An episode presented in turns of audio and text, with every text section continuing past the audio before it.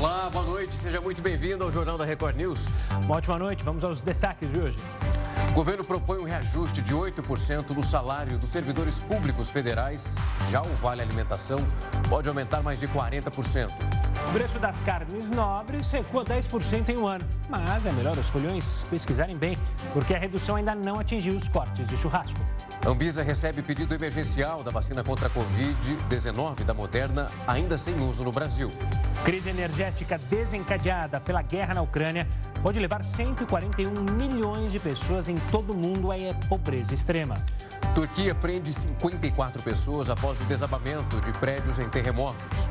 E ainda, a Coreia do Norte ameaça apresentar uma resposta sem precedentes aos próximos exercícios militares conjuntos dos Estados Unidos e da Coreia do Sul.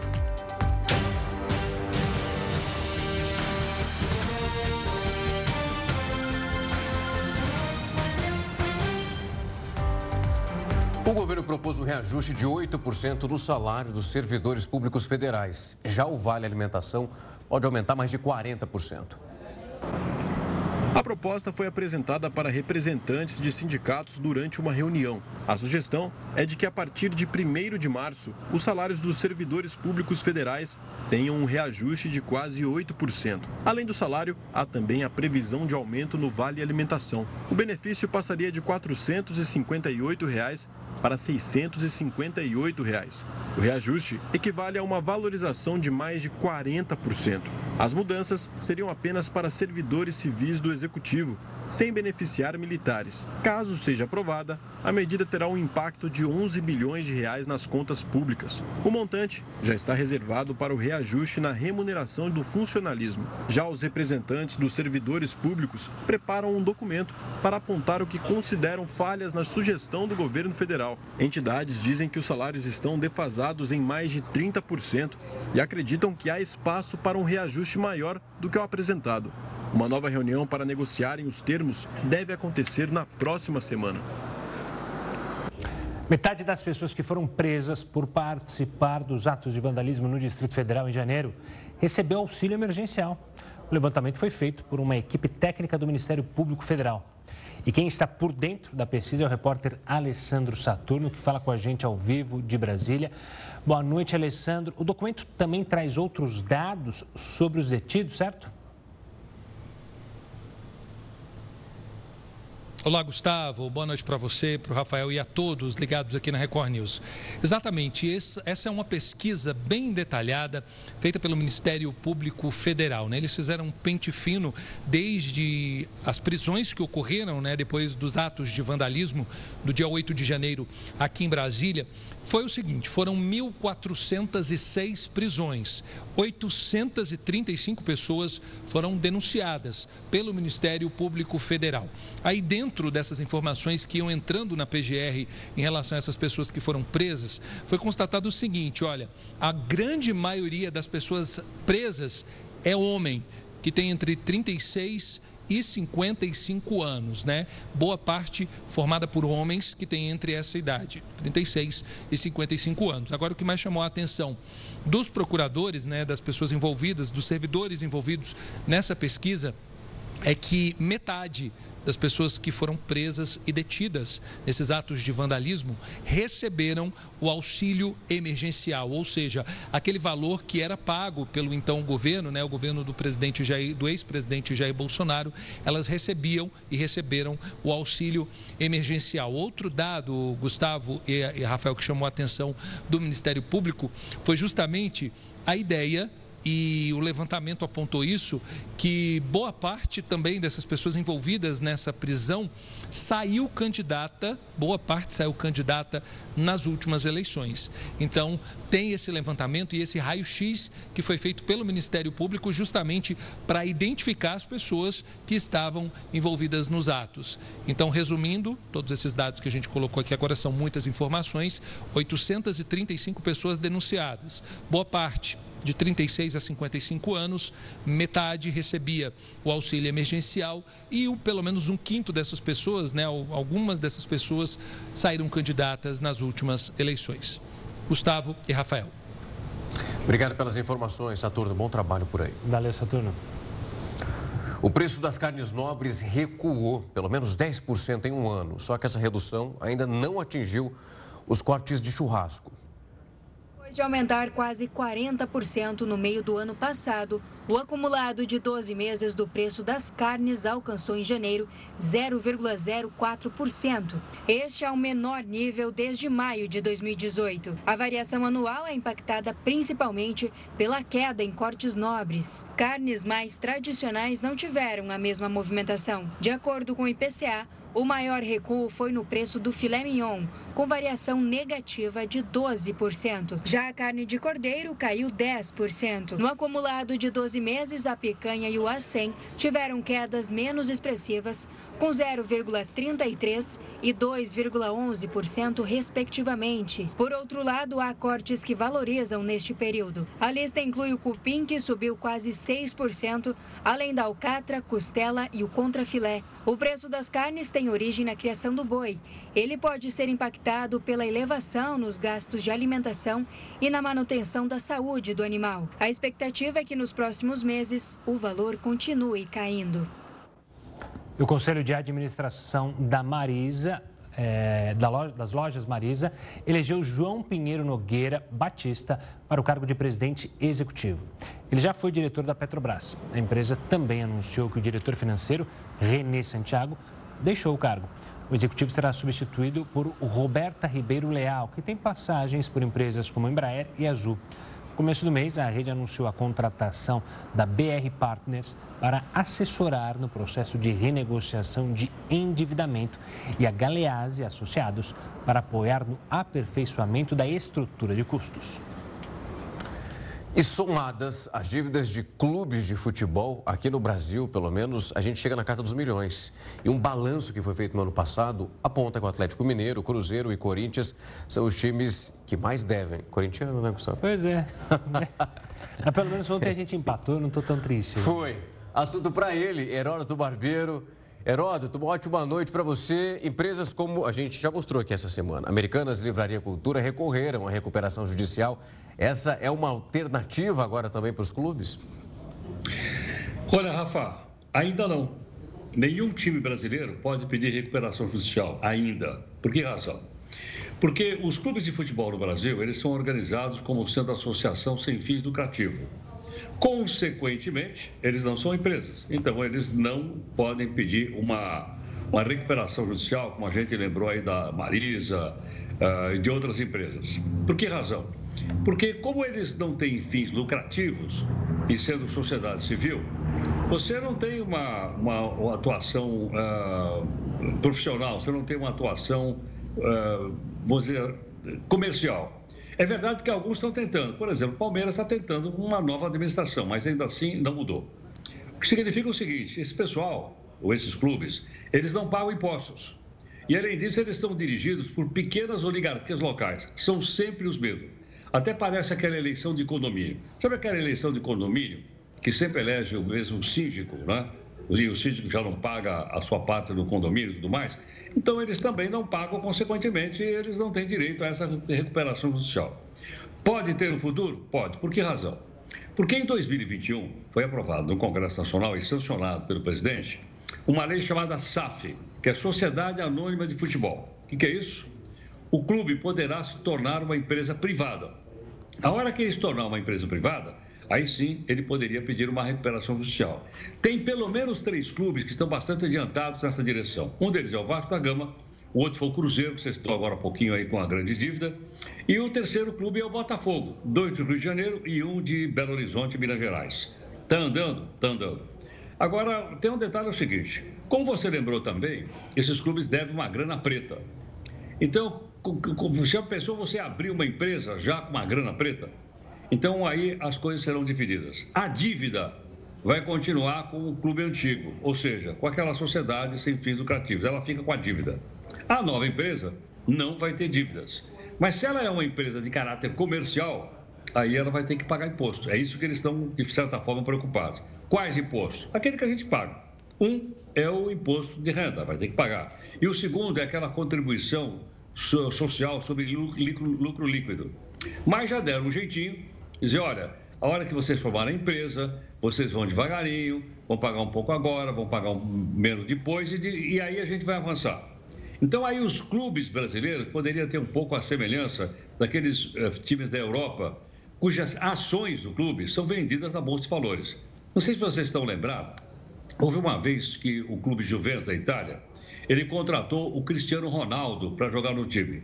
No mesmo dia, as ações do clube, que são postadas na Bolsa de Valores da Itália, subiram de preço, só porque o Ronaldo, é, o Cristiano Ronaldo, foi jogar no time. Agora, você vai dizer, bom, mas e aí? E a dívida? Bom, para você fundar uma, uma empresa de futebol, você tem que ter grana, né? E aí essas, essas empresas de futebol, elas poderão vender debentures. O que, é negócio de debênture? Menos é o seguinte, é uma... Você pega a dívida, divide numa porção de títulos e pergunta para o pessoal que torce para o clube. Quer comprar uma debentures? Você compra e a gente vai devolver esse dinheiro para você daqui um ano, daqui dois, daqui três, logicamente corrigido pela, pela correção do monetário, pelo mercado.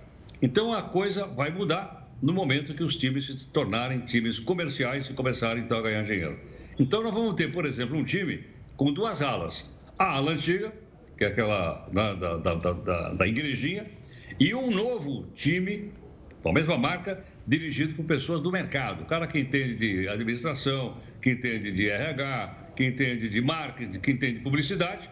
E esse, então, vai começar a faturar e vai começar, então, a, a, a mudar as coisas. É provável, é provável que já nesse ano a gente tenha esses três times que eu disse para vocês tornando sociedade anônima de futebol, portanto, empresas, e outros times poderão seguir o mesmo valor, o mesmo valor. É verdade que alguns devem muito. Você citou o Cruzeiro. Mas eu citaria, por exemplo, um time que o Gustavo gosta muito, chamado Esporte Clube Corinthians Paulista, cuja dívida deve, já deve estar na altura de um bilhão em cacetada. Então, vai poder abrir uma empresa? Vai. Aí separa, a empresa nasce sem dívida, mas o clube, como ele existe hoje, ele vai responder por essa dívida. Então, parece que nós estamos mudando o futebol brasileiro, ele vai se profissionalizar e ele vai se tornar, então, uma empresa privada, como existe, por exemplo, na Europa e nos Estados Unidos. Vamos ver se a distância, se o caminho vai ser realmente esse. Vai ser bom para o futebol? Olha, quem pode responder é todo mundo que está nos acompanhando. Quantas vezes nós mesmos acompanhamos ah, jogos de futebol dos times europeus? Por quê? Porque os maiores jogadores do mundo, de tudo quanto é continente, inclusive aqui do Brasil, vão jogar na Europa. Os melhores estão lá. Os jogos são maravilhosos, as equipes são maravilhosas, os jogadores são maravilhosos e, consequentemente, isso tem um faturamento simplesmente bilionário. Os times da Inglaterra, por exemplo, têm uma quantidade de dinheiro gigantesca, a ponto que eu vi recentemente um deles, eu não sei se é o Manchester, que está oferecendo 65 milhões de euros para comprar o passe do Neymar, para o Neymar sair do PSG, lá na França, e jogar na Inglaterra. Então é provável que com isso os clubes com mais dinheiro em caixa eles possam, talvez não trazer jogadores tão caros como esse para jogar no Brasil, mas eles poderão impedir que novos jogadores brasileiros, que bons jogadores brasileiros, não sonhem em ir imediatamente à Europa, mas continuar no Brasil. Então, vai haver uma revolução no futebol? Vai haver uma revolução de futebol, graças a essa lei, então, que é a Sociedade Anônima de Futebol aprovada no Congresso e que agora está sendo levada à frente por alguns clubes brasileiros. Vamos ver se isso melhora e a gente tenha, por exemplo, eh, jogos mais emocionantes eh, nos campeonatos do que a gente tem atualmente, porque, olha, os campeonatos, os últimos, não sei se vocês vão concordar com isso, mas os campeonatos últimos jogados no Brasil, eles têm sido muito ruins. Tem jogos muito, muito ruins, muito chatos. Pode mudar, a gente vai acompanhar. Vamos acompanhar. Eu não quero colocar água no chope do torcedor, mas é bom lembrar que o John Textor, que é o presidente da SAF do Botafogo, fez diversas críticas à lei da SAF, porque ele acusou os tribunais e os juízes brasileiros de interpretarem a nova lei como querem. Porque, segundo a SAF criada, a lei da SAF criada e aprovada, como você bem mencionou, essa SAF ela tem que destinar 20% da receita para pagar credores das dívidas, que não morrem. Só que aí ele está dizendo que tem gente que está furando a fila, porque você tem que seguir a regra de execução. Só que ele falou que até entidades como a CBF, como as federações, furam a fila. E aí ele ficou pé da vida, fez essas acusações, não chegou a mostrar provas, teve gente que rebateu, mas no Brasil, tudo que vira lei gera confusão, esse início ainda fica o famoso claudicante, a gente tem que acompanhar, né, Roto? E acompanhar de perto para ver se não vem nenhum aventureiro aqui ganhar dinheiro no Brasil e depois, ó, sair fora. Poderá vir, poderá vir. Não se esqueça o seguinte, alguns times europeus, eles pertencem a grandes magnatas lá do Oriente uhum. Médio. Lembram disso ou não? Sim. São... Não, vai, russo, inclusive. É. Um dos clubes uh, uh, ingleses pertence a um magnata russo. Né? E nem por isso ele paga imposto. Agora, se é uma atividade comercial, tem que pagar imposto como outra qualquer. Por que, que nós temos que pagar? Vou dar um exemplo. Claro. Clubes brasileiros, por exemplo, devem um caminhão de dinheiro que não é divulgado para a Previdência Social. E a gente sabe que a Previdência Social está deficitária. Então, por que não pagar? Qual é a razão que a gente vai dar um tratamento especial para time de futebol? Eles têm que andar com as suas próprias pernas e não pendurados no nosso bolso de contribuinte. Tá certo, já fazem a gente sofrer tanto. Ontem, por exemplo, eu sofri horrores. Poxa, precisava empatar em 2 a 2 com o Palmeiras, naquela chuva lá em Itaquera. Já sofre. Minha tá angina fica sofrendo aqui, ainda vou ter que pagar imposto para eles. Aí não, né, vai, vai, ter que pagar. Mas, em todo caso, eu acho que é uma mudança boa que vem aí pela frente. Vamos ver se ela se concretiza, né? Claro. Valeu, Heródoto. Uma ótima noite, um excelente final não, não, de semana para você. Peraí, peraí. Ótima noite não. Estou saindo daqui agora para assistir o, os desfiles das escolas de samba lá no Vai que vai. Vai, vai ter o bloco da Kombi, hein? Aliás, não era você não, né? Não é você não que, que acabou acertando a Kombi, uh, o carro do Celso Russumano, não, né? Nosso colega aqui deu uma confusão, era uma Kombi que acertou e não era você não, né, Rota? Mas olha, uma, uma das escolas de samba que vai desfilar daqui a pouquinho vai contar a história da Guerra de Troia. Olha só, o cavalo de Troia. É, eu passei lá por lá, olhei lá o, cavalo, o, o, o cavalo alegórico, que é aquele cavalo, lembra do cavalo? O pessoal entrou ali. Se esconderam, já tem, tá pronto lá. Eu vou sair daqui a pouquinho, assim que acabar isso aqui, eu me mando lá para o Sambola. Tem o calcanhar Partiu. de Aquiles também? O calcanhar de Aquiles, interpretado por Brad Pitt no cinema. Deve estar tá, deve tá lá. É. Você está na Guerra de Troia, o calcanhar de Aquiles também está lá. Boa, Gabi. Bom desfile, então, para você. Vai tchau, lá tchau. curtir, tchau.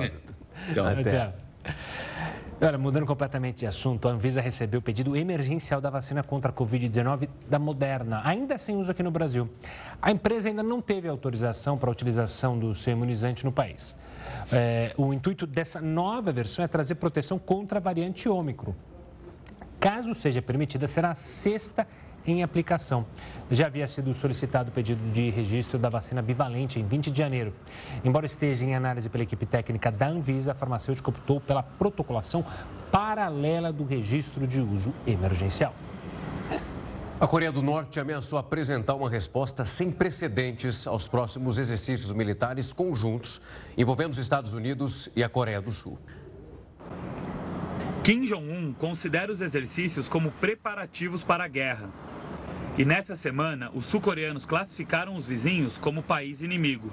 O comunicado do ditador aconteceu antes de uma reunião técnica prevista para a próxima semana em Washington. Os países aliados vão discutir possíveis respostas ao uso de armas nucleares pela Coreia do Norte. O regime norte-coreano critica há muitos anos os exercícios militares conjuntos dos Estados Unidos e da Coreia do Sul e considera as atividades como treinamento para uma invasão. No governo do presidente Yoon Suk-yeol, a Coreia do Sul intensificou os exercícios militares com os Estados Unidos, que haviam sido reduzidos durante a pandemia de Covid-19. Um funcionário do Ministério Sul-Coreano de Defesa afirmou que os exercícios da próxima semana serão concentrados no planejamento, gestão e resposta conjunta com os ativos nucleares de Washington. Sobre essa ameaça de resposta por parte da Coreia do Norte aos exercícios militares, a gente conversa com o professor Alexandre Errara, que é coordenador do Centro Brasileiro de Estudos em Negócios Internacionais da SPM. Professor, uma ótima noite, obrigado pela participação aqui conosco. E aí, esse jogo aí de quem tem o maior é, foguete entre americanos e Coreia do Norte, dá para levar a sério? É uma provocação? É para ficar atento? A essa tensão entre os três países, envolvendo esses três países? Olá, boa noite, boa noite a todos os telespectadores. Olha, eu creio que é uma preocupação sim, né? não pelas palavras, pela retórica agora, porque essa declaração de que vão é, responder a esses exercícios com toda a força, isso já vem sendo feito outras vezes também.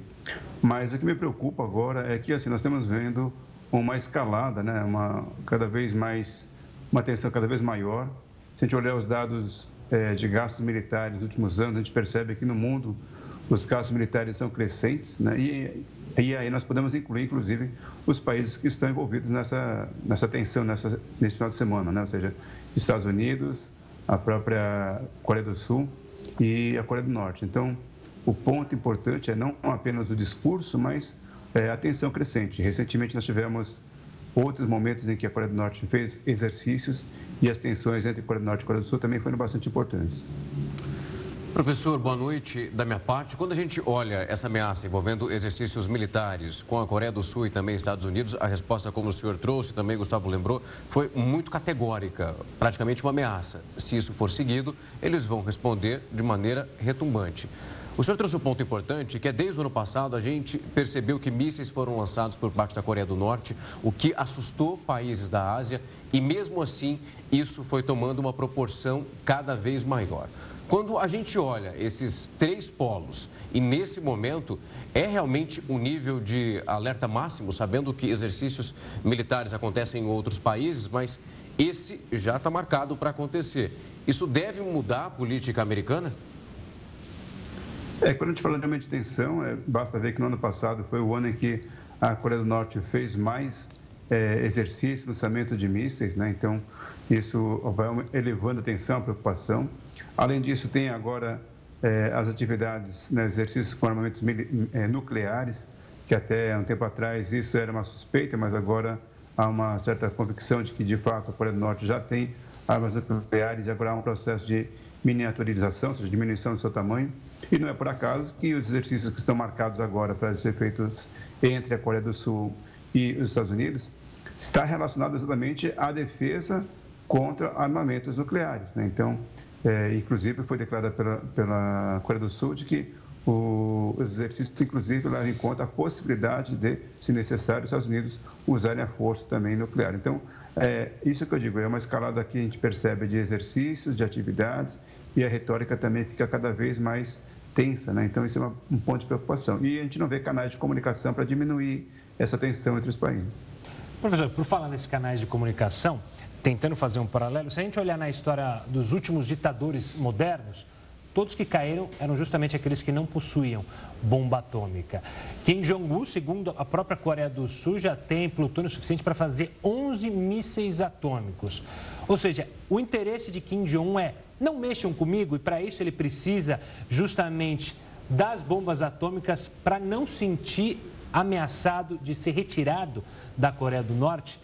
Parte muito desse pensamento é, do Kim Jong-un ou há outras vertentes para explicar essa situação?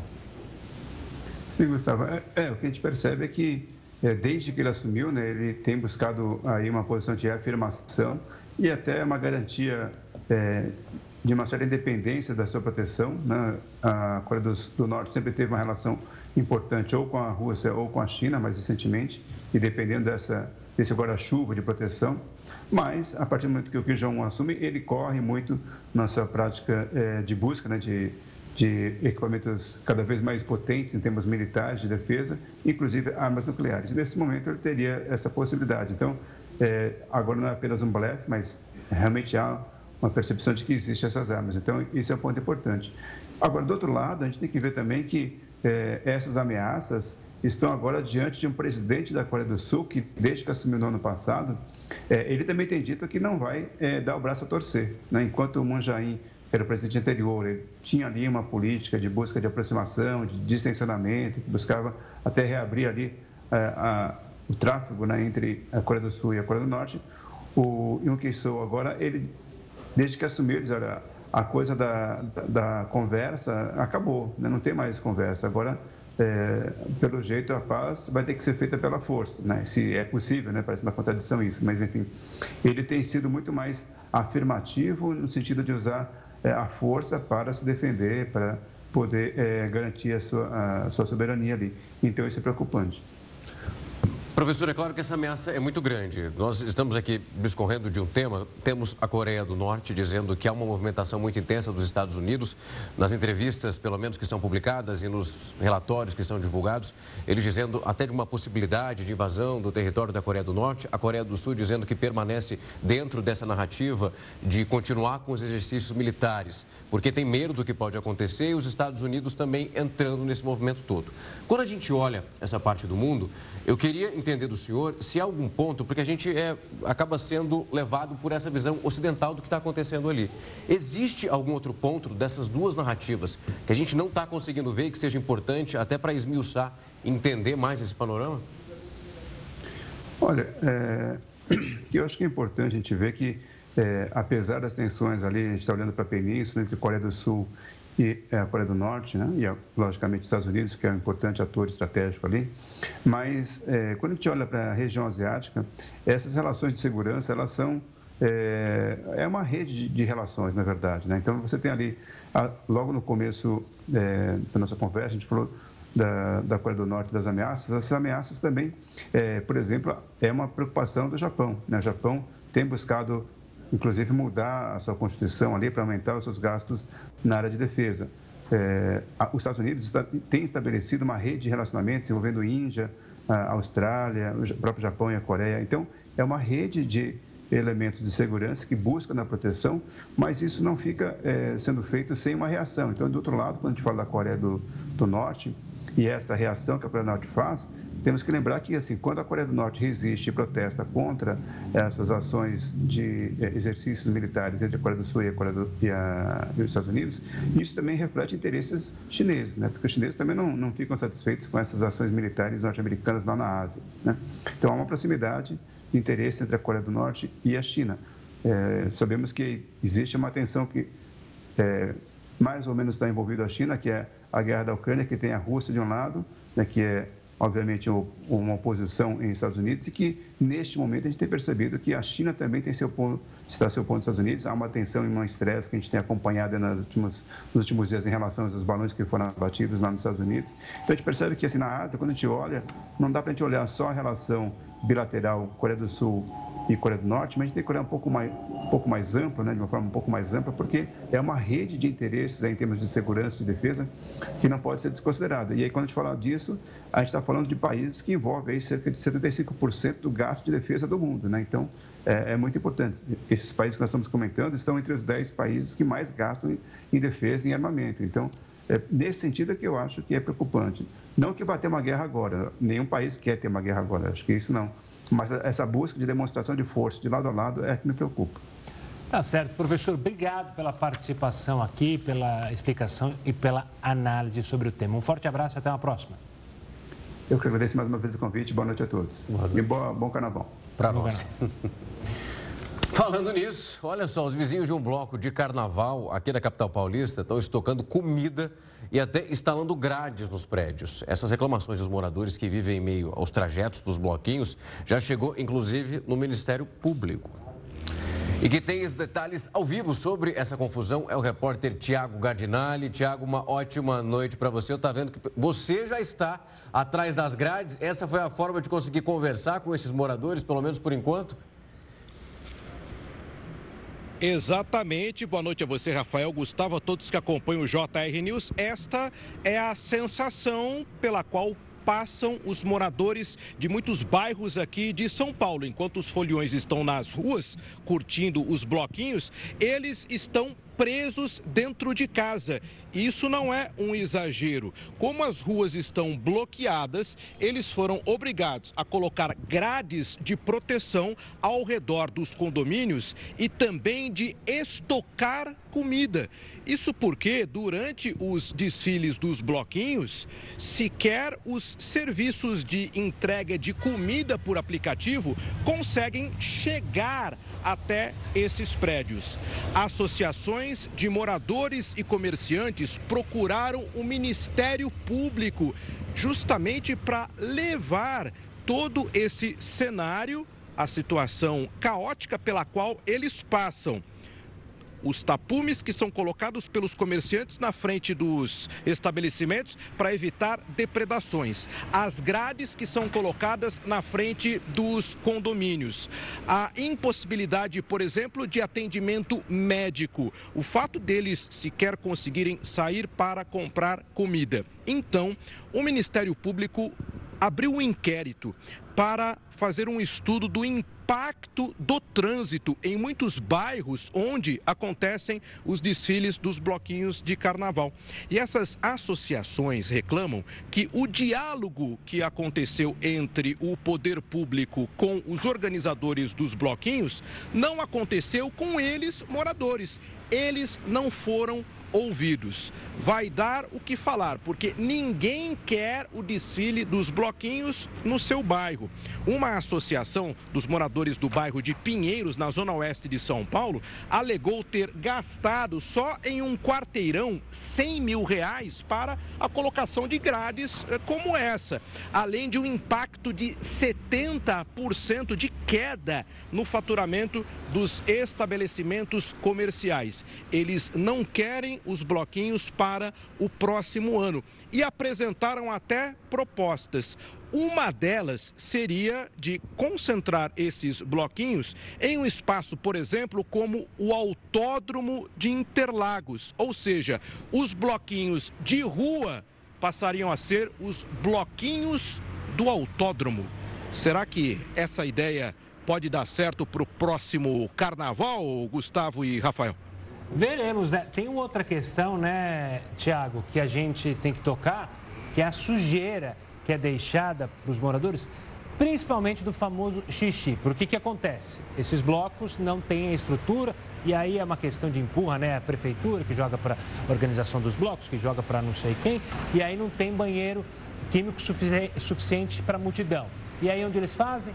Na porta dos condomínios, na porta da casa das pessoas. Óbvio que o carnaval é uma época de brincar, ser feliz, de comemorar, mas não precisa dar dor de cabeça para morador, né, Tiago? É verdade, Gustavo, uma questão bem colocada. Por mais que os banheiros químicos sejam instalados, são insuficientes para a quantidade de pessoas que participam dos bloquinhos. E fica aqui também uma dica de segurança. Lógico que a orientação é para que as pessoas não levem o celular nos bloquinhos, porque os assaltantes vão estar de olho. Mas quem levar, que pelo menos tenha precaução para evitar a grande quantidade de furtos e roubos durante o período do carnaval. Tá certo, Tiago. Valeu, Tiago. Um forte abraço e um bom carnaval para você. Vamos falar agora de uma questão bacana do carnaval, levantada pelo Hospital do Servidor Público, aqui do estado de São Paulo. Criou uma campanha para incentivar a doação de sangue no carnaval.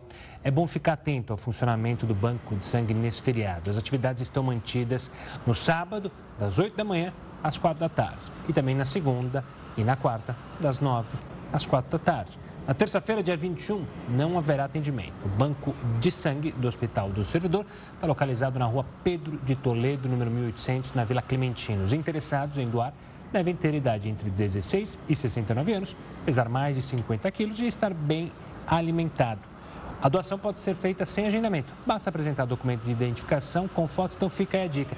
Antes de ir para o bloquinho, passa num banco. Não precisa ser do hospital, do hospital do servidor público, não. Passa para outros e deixa ali seu sangue que vai ajudar e salvar muitas vidas. E até lanchinho no final, depois é, dá para dar uma descansada e aproveitar o resto. E vai já alimentado para o bloco para não Pô, passar mal nem certeza. nada. Certeza. O Supremo Tribunal Federal formou maioria para rejeitar o recurso e manter a apreensão de armas e a suspensão de porte da deputada Carla Zambelli.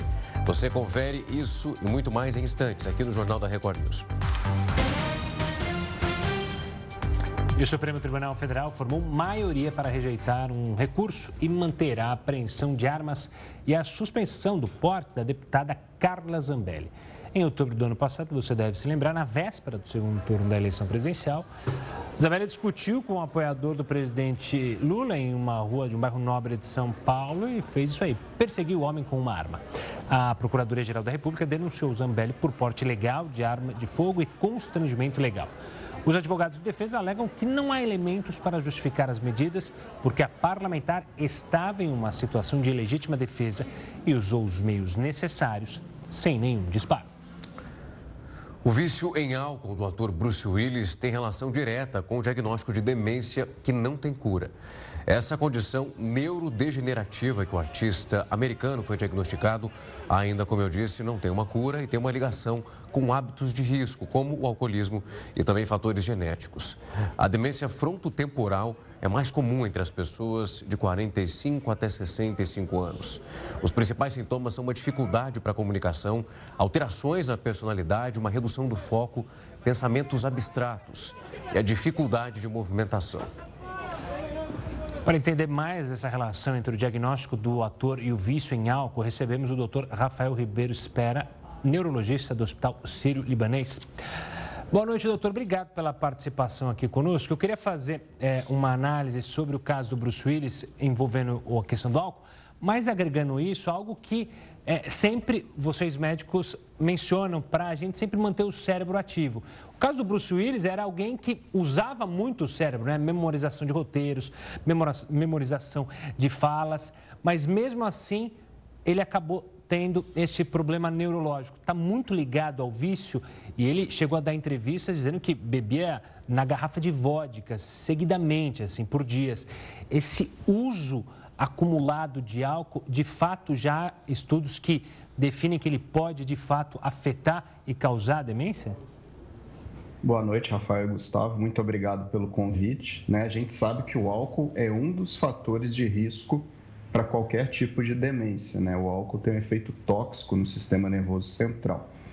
Agora, a gente não pode excluir outras questões, outras variáveis, pressão alta, diabetes, né? comorbidades.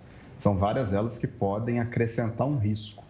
E dentre os fatores de proteção, né, você citou muito bem, quem tem atividades de trabalho altamente elaboradas, né? Então, por exemplo, um ator que tem uma demanda cognitiva muito alta, isso é um fator de proteção, né? Então, o que a gente raciocina é que talvez se ele não fizesse esse tipo de atividade ou não tivesse com essa alta carga de demanda cognitiva, talvez esse quadro de demência pudesse ter até aparecido antes, né? Então, esse fato dele sempre ter durante a vida toda dele trabalhado bastante, se exposto a essas atividades, né, que são bastante desafiadoras, vamos dizer assim, eu acho que pode ter, na verdade, atrasado o início dos sintomas no caso dele.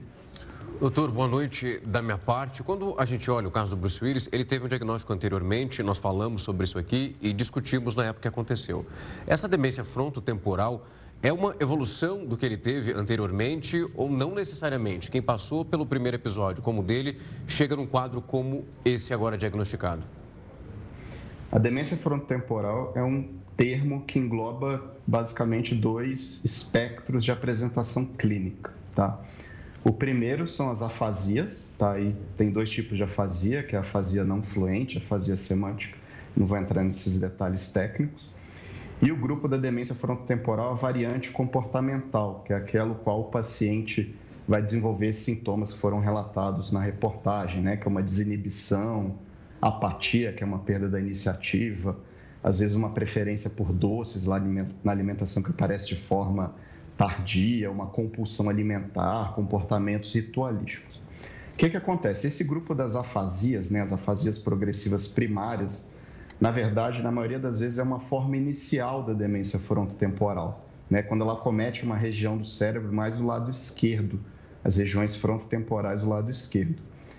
Entretanto, a maioria das vezes o paciente, com o desenvolver da doença, sendo uma doença neurodegenerativa, assim como a doença de Alzheimer, outras regiões do cérebro vão sendo afetadas. As regiões próximas são as que se assemelham no caso da demência frontotemporal da variante comportamental. Em resumo, um paciente que começa com quadro de afasia progressiva primária nesse espectro, às vezes com meses a anos, ele pode desenvolver o outro polo, tá? desses sintomas comportamentais exuberantes. Isso é muito variável, né? de acordo com inúmeros fatores, desde genéticos, ambientais, idade do paciente.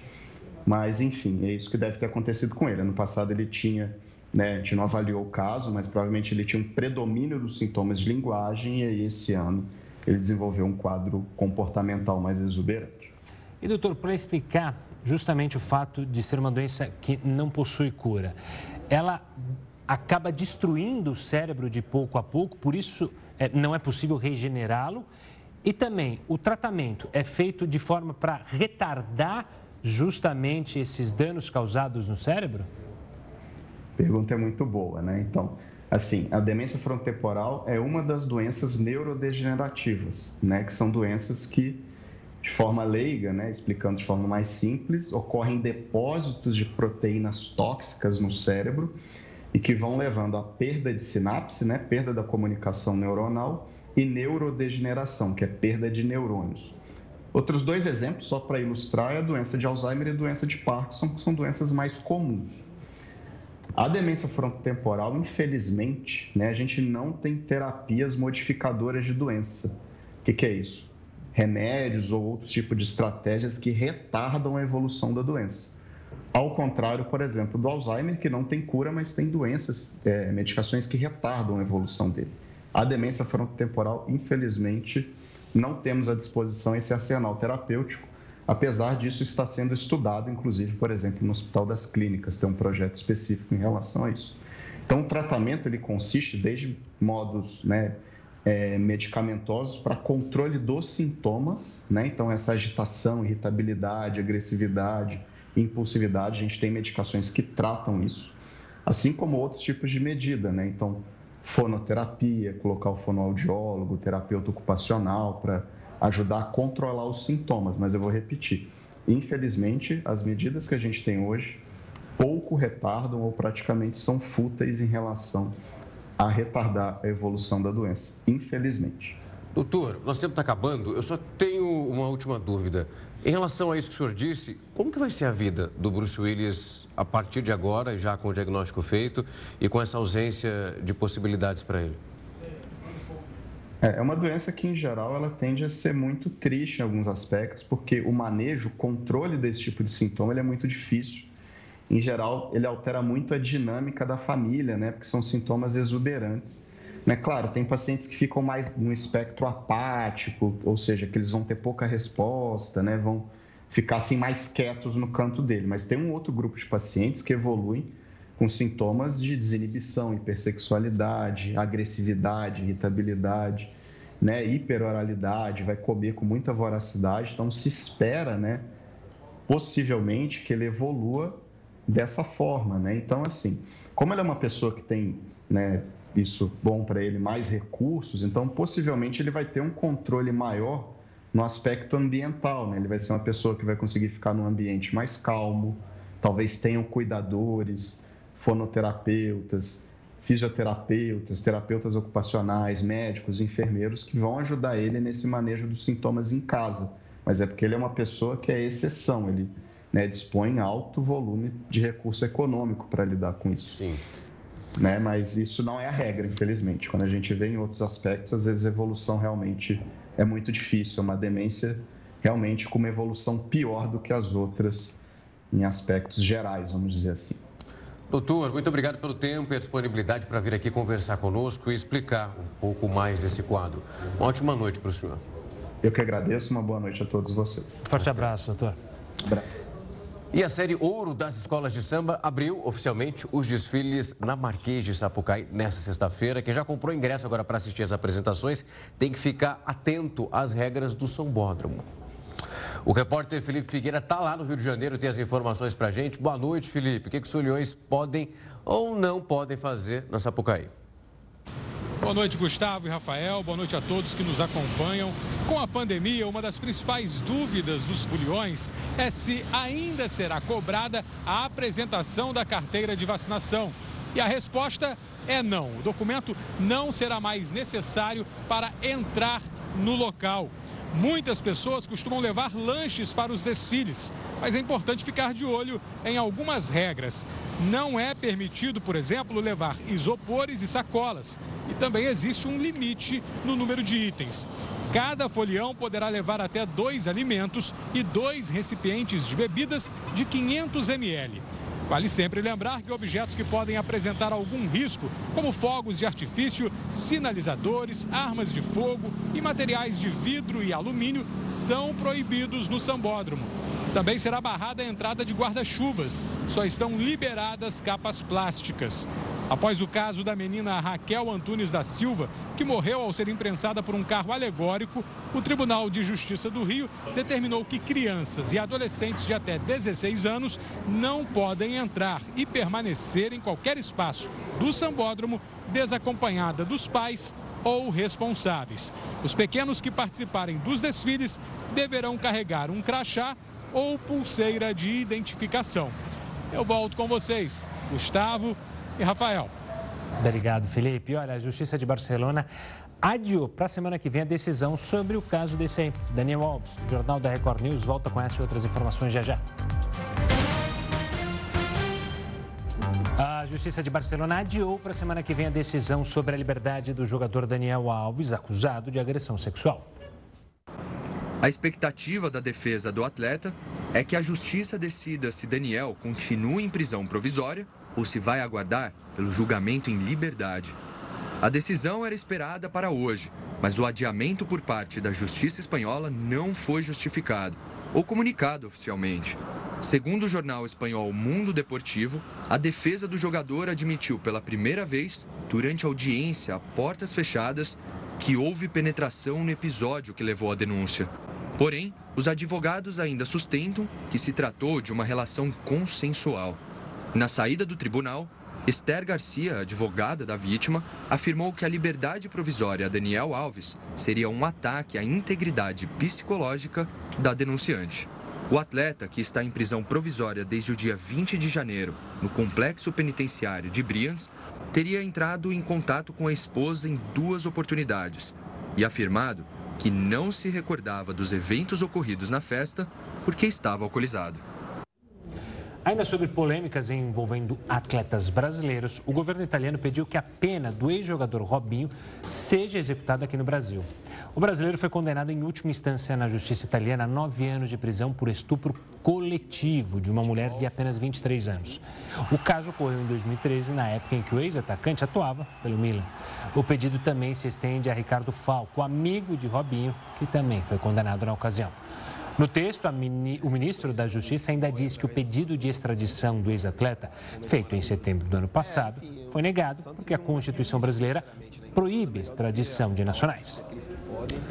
A Justiça da Turquia ordenou a prisão preventiva de 54 pessoas. Elas são investigadas por, uma, por conta, melhor dizendo, do desabamento de edifícios durante os terremotos no país. Uma lista publicada pelo jornal digital Dicken mostra que a maioria dos detidos é de empresários da construção civil e empreiteiros, mas também arquitetos, engenheiros, diretores técnicos encarregados de obras. Existem também proprietários e administradores dos prédios desabados que são investigados por supostamente terem permitido modificações posteriores às estruturas. Segundo o Ministério de Urbanismo, 84 mil prédios desmoronaram ou ficaram seriamente danificados. O presidente ucraniano Volodymyr Zelensky pede que seus aliados acelerem a ajuda a seu país. O Jornal da Record News volta já. O presidente ucraniano Volodymyr Zelensky pediu hoje aos seus aliados que acelerem agora a ajuda para o país. Esse pedido aconteceu durante a Conferência de Segurança de Munique. De acordo com Zelensky, não há uma alternativa à vitória ucraniana e é preciso acelerar os processos para limitar o potencial russo. Ainda de acordo com o líder ucraniano, os russos pretendem invadir outros países do leste europeu e talvez tentar refazer o antigo bloco soviético. Ainda no cenário internacional, Portugal anunciou o plano para tentar conter a falta de moradias e frear a especulação imobiliária. O primeiro-ministro Antônio Costa confirmou que o país vai parar de conceder o visto Gold, programa de cidadania concedido a investidores no país. Ele também anunciou a proibição de novas licenças para apartamentos turísticos. As medidas visam controlar a escassez de imóveis e o crescente interesse de estrangeiros na compra de propriedades.